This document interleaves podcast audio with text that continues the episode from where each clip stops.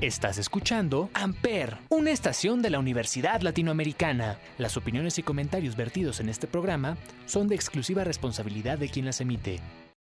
¿Qué onda amigos? ¿Cómo están? Espero que estén muy bien. Mi nombre es Marco y esto es Corte y Queda, el lugar perfecto para enterarte de todo lo que está aconteciendo en el mundo del cine y la televisión.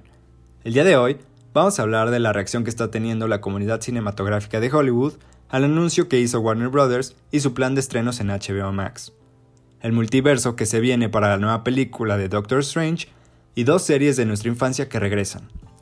También hablaremos un poco de House of the Dragon, el tan esperado spin-off de Game of Thrones. Pero por ahora, vamos con algo de Billie Eilish, esto se llama Therefore I Am, estás escuchando Corte y Queda por Amper Radio.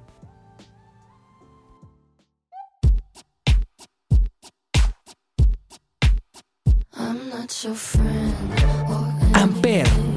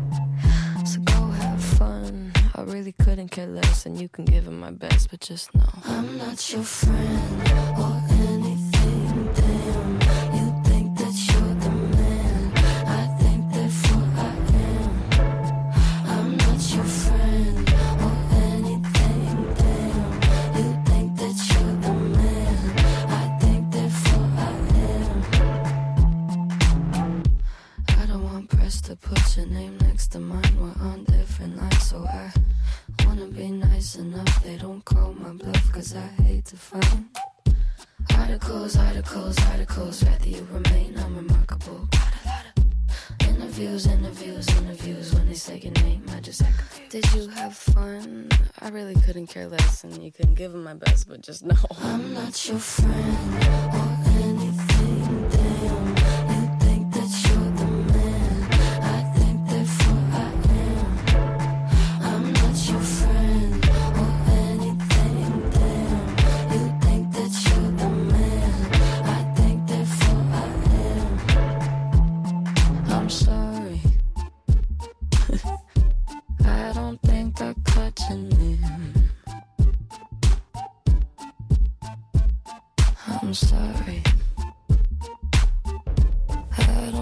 Bak tonight.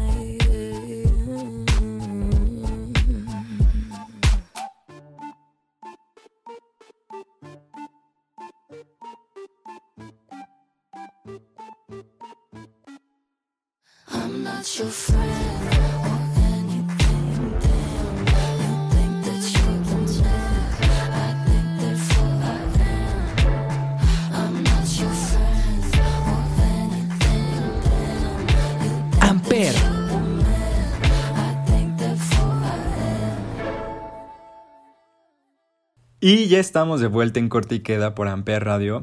Y vamos a comenzar porque ahora sí hay muchas noticias, muchas historias que contar. Básicamente, pues mucho chismecito. ¿Se acuerdan de la noticia de la semana pasada sobre el nuevo plan de lanzamientos que tenía programado Warner Brothers para la plataforma de HBO Max? Bueno, pues las reacciones de la comunidad de directores y actores de Hollywood no se hizo esperar y se le fueron con todo a la casa productora. El primero en pronunciarse en contra de esto fue Christopher Nolan, el director que podemos recordar con películas como Batman el Caballero de la Noche, Inception, Dunkirk y más recientemente Tenet. Pues de acuerdo a una entrevista dada a la revista Entertainment Tonight, Nolan calificó como un atentado a la industria cinematográfica lo que Warner planea hacer con la distribución de sus nuevas películas para el 2021, expresando que, y voy a leer el texto para que luego no digan que yo invento, dice, algunos de los cineastas más importantes de nuestra industria, así como las estrellas de cine más importantes, se acostaron la noche anterior al 3 de diciembre pensando que estaban trabajando para el mejor estudio cinematográfico y se despertaron para descubrir que están trabajando para el peor servicio de streaming. ¿Cómo ven las declaraciones de Christopher Nolan? Bastante fuertes, ¿no? Yo creo que eh, pues sí, sí se ve bastante enojado. Al igual que muchos directores y actores, ¿eh? La verdad, esta decisión de que las películas se estrenaran simultáneamente tanto en cine como en la plataforma de HBO Max no le cayeron bien a muchos y muchos se han pronunciado en su contra. Sinceramente yo creo que pues es que a ver, hay que, yo creo que hay que verlo de, de dos maneras, ¿no? Sí entiendo que sea una evolución natural del cine, las plataformas de streaming y más en estos tiempos sea una medida pues necesaria para que las películas puedan llegar a la audiencia, pero tenemos que ver también cuál es el tema de fondo que sí, como dice Nolan, es un poco la muerte a la industria cinematográfica como la conocemos. Porque esto es ahorita, pero como hemos visto plataformas como Netflix y Disney Plus han lanzado películas y se han olvidado del estreno en cines y ya. Y está bien. A ver, yo no critico las plataformas de streaming. Creo que funcionan y tienen un objetivo específico y nos han acercado a contenido que hacen eh, diferentes directores, porque muchos directores ya han trabajado para plataformas como Netflix y Amazon Prime y más recientemente Disney Plus. Pero sí creo que hay que tomar en consideración esto que dice Christopher Nolan, que es el principio de un fin, de un fin de ir al cine como tal, eh, ver la película en, el formato original. Y yo creo que por ahí va más su enojo, ¿no? Eh, muchos dicen que esto es un berrinche porque Tenet no tuvo el éxito esperado que él quería, a pesar de que movió cielo, mar y tierra porque se estrenara en las salas de cine a pesar de la crisis mundial y de la pandemia. Y sí se estrenó en cines, eh, pero pues no tuvo el éxito que él esperaba, obviamente por las circunstancias que estamos viviendo, que yo no la vi, pero quienes sí la vieron me comentaron que no está muy buena, pero pues eso ya es punto y aparte. Aquí lo que yo sí le doy la razón a Nolan es que dice que la empresa nunca les consultó sobre esta decisión es decir, Warner no consultó ni con sus directores, ni con sus guionistas, ni con nadie sobre esta decisión de estrenar las películas simultáneamente en HBO Max. Lo cual, pues sí, sí tiene razón, a mí me parece... Pues qué mala onda, ¿no? Que no te hayan consultado sobre tu propia película. Entonces, en ese punto sí le doy la razón, pero también entiendo que la compañía necesita ganar fondos de alguna manera y supongo que se les hizo más fácil estrenar las películas en plataformas de streaming que en el cine, entonces pues también veo que en estas circunstancias sea un plan necesario. Que se dice, se rumora, se comenta que los cines de Estados Unidos también están bastante molestos con esta decisión y pues obviamente les quitan las poquísimas personas que están yendo al cine, pues ahora van a preferir ver las películas desde su hogar. Entonces el plan que tienen los cines de Estados Unidos es que van a poner a mitad de precio todas las entradas para las películas de Warner Brothers, es decir que va a salir más barato ir a una sala de cine que rentarla en la plataforma de HBO Max. Y con esto las salas de cine le declaran la guerra a Warner Brothers. Em, pues vamos a ver en qué termina todo este show. Yo los mantendré informados, por supuesto. Em, no creo que termine, la verdad, pronto. Yo creo que van a haber muchas más personas que se pronuncien en contra o a favor, no sabemos. Pero bueno, los mantendré informados a ver en qué termina todo esto. Vamos ahora con otra noticia que también me tiene pegado a la pantalla de mi celular y es que cada vez son más fuertes los rumores que aseguran que el elenco de las tres películas de Spider-Man se van a encontrar en esta nueva película de Doctor Strange y el multiverso de locura, que vaya que sí va a estar de locura porque contará con el reparto de las tres versiones que se han hecho de esta película. ¿Esto qué quiere decir? Pues quiere decir que por primera vez podremos ver a los tres actores que han interpretado a este superhéroe juntos en pantalla. Esto quiere decir que pues vamos a ver a Tobey Maguire, el protagonista de la primera versión de Spider-Man, Andrew Garfield, quien hizo la película del 2012 de The Amazing Spider-Man, y pues por supuesto Tom Holland, que es el Spider-Man actual. Y no solo eso, sino que también contaremos con la presencia de Kristen Dunst, Emma Stone, William Dafoe, retomando el papel del Duende Verde, que eso me tiene súper emocionado, Alfred Molina y Jamie Foxx, todos retomando el papel que hicieron respectivamente en cada versión de la película. Imagínense qué padre va a estar esto, el poder ver al reparto de las tres versiones que se ha hecho de esta película interactuando en una sola historia. Va a estar increíble, la verdad yo sí estoy muy emocionado por eso. Pero pues tendremos que esperar hasta principios del 2022 cuando la película de Doctor Strange y el multiverso de locura se estrene. Para ustedes, ¿cuál ha sido su Spider-Man favorito? El mío yo creo que ha sido entre Tobey Maguire y Tom Holland. También me gusta cómo lo está haciendo. El que de plano no me gustó nada fue Andrew Garfield. y no es nada en contra de él. Simplemente pues no me gustaron mucho sus películas, pero pues bueno, cada quien tendrá sus favoritos y ya los estaremos viendo a todos en la próxima película de Doctor Strange que se estrena en el 2022.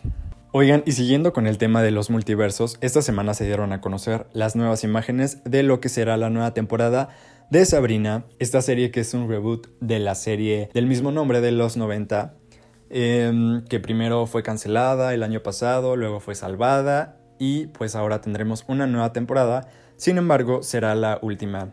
Lo que sorprende de estas imágenes es que podemos ver a las actrices Caroline Rhea y Beth Broderick, quienes interpretaban a las tías de Hilda y Zelda de la versión de los años 90, junto con la actriz Kiernan Shipka, quien da vida a la Sabrina de la nueva versión de la historia, por lo que podemos inducir que se encuentra en otra dimensión, otro universo, algo así, no sé. Las imágenes pues nos dejan muchas preguntas, como si eh, la Sabrina original, Melissa John Hart, también estará en esta nueva temporada, y cómo es que eh, estos personajes llegan a, a, este universo de Sabrina. ¿Serán del pasado? ¿Serán de otro universo? Bueno, pues en esta ocasión no tendremos que esperar tanto para conocer las respuestas, porque la nueva y última temporada de Sabrina la podremos ver el 31 de diciembre de este año es decir, en dos semanas.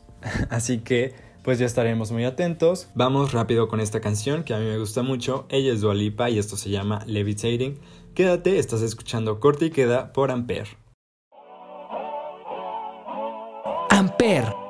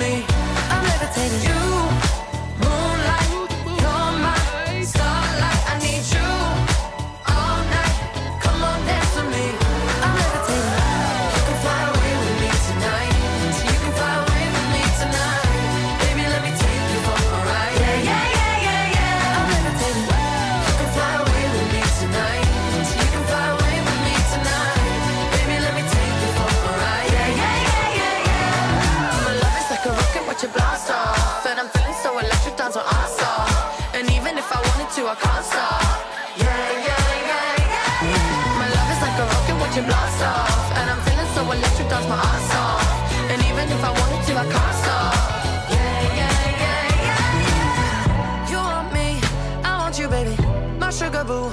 I'm levitating, the Milky Way, we're renegading. I got you, moonlight, you're my starlight. I need you all night. Come on, dance with me. I'm levitating.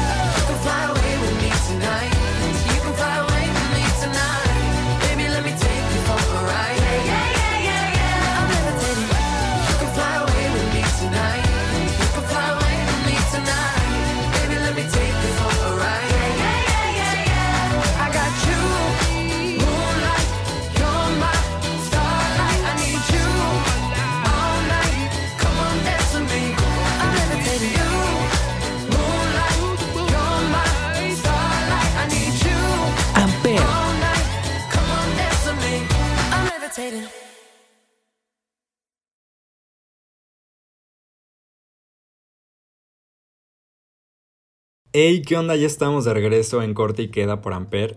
Y ahora vamos a hablar de un programa que formó parte de la infancia de muchos niños y niñas a principios de los años 2000. Estoy hablando de Lizzie McGuire, esta serie de Disney protagonizada por Hilary Duff. Como muchos ya saben, y quienes no, pues se tenía planeado una continuación de esta serie en la plataforma de Disney Plus a principios de año, y de hecho ya la estaban grabando cuando pasó todo esto de la pandemia, pero además, como dos semanas antes, eh, se emitió un comunicado en donde se decía que se pausaba la grabación porque existían diferencias creativas entre la productora y Disney. Por ahí yo escuché que la productora quería meter como escenas de sexo, ya saben, pues están contando, se supone, la historia de Lizzie McGuire ya a los 30 años. Entonces, obviamente iba a haber temas de los que se tenían que hablar que no necesariamente están de acuerdo a la audiencia de Disney. Entonces fue por eso que se decidió pausar el rodaje de esta serie, pero eso es lo que sabíamos hasta ahorita, que se había pausado, hasta que esta semana tristemente Hilary Duff dio a conocer que el proyecto se cancela definitivamente. A través de sus redes sociales, en un comunicado, Hilary Duff dio a conocer a todos los fans de esta serie que a pesar de los muchos intentos de negociación que hubo tanto por parte de la producción como de la compañía, al final no se llegó a ningún acuerdo y decidieron terminar este proyecto sin que haya salido a la luz, lo cual me parece bastante triste. Ya hasta habían circulado algunas imágenes sobre lo que iba a ser esta nueva serie de Lizzie McGuire dándole seguimiento a la original y ahora que ya de plano hayan descartado el proyecto y le hayan dado carpetazo, pues me parece muy triste por parte de Disney, creo que sí pudo negociar mucho más. Se decía que lo que buscaba realmente la productora es que le dieran los derechos de la serie para que ella lo pudiera hacer en otra plataforma, pero pues no se logró y al final no tendremos continuación de Lizzie McGuire, muy triste la verdad, pero pues ni modo. Ahí tenemos los capítulos originales que ahí sí los podemos disfrutar por Disney Plus porque eran mucho más pues eso sí son de acuerdo a la audiencia de Disney. Ahí la voy a dejar. Y pues bueno, muy triste esta noticia, pero así como algunos proyectos terminan, otros nacen o más bien reviven. Estoy hablando de iCarly, esta serie que fue producida por Nickelodeon algunos años atrás y que fue protagonizada por Miranda Cosgrove, quien a su vez conocemos por proyectos como Drake and Josh. Pues bien, se dio a conocer esta semana que Paramount Plus, la nueva plataforma de Paramount Studios, que déjenme hacer ahí un paréntesis, ¿por qué no le pueden poner otra cosa a sus plataformas? A todo le tienen que agregar el plus al final. Me parece ya poco creativo.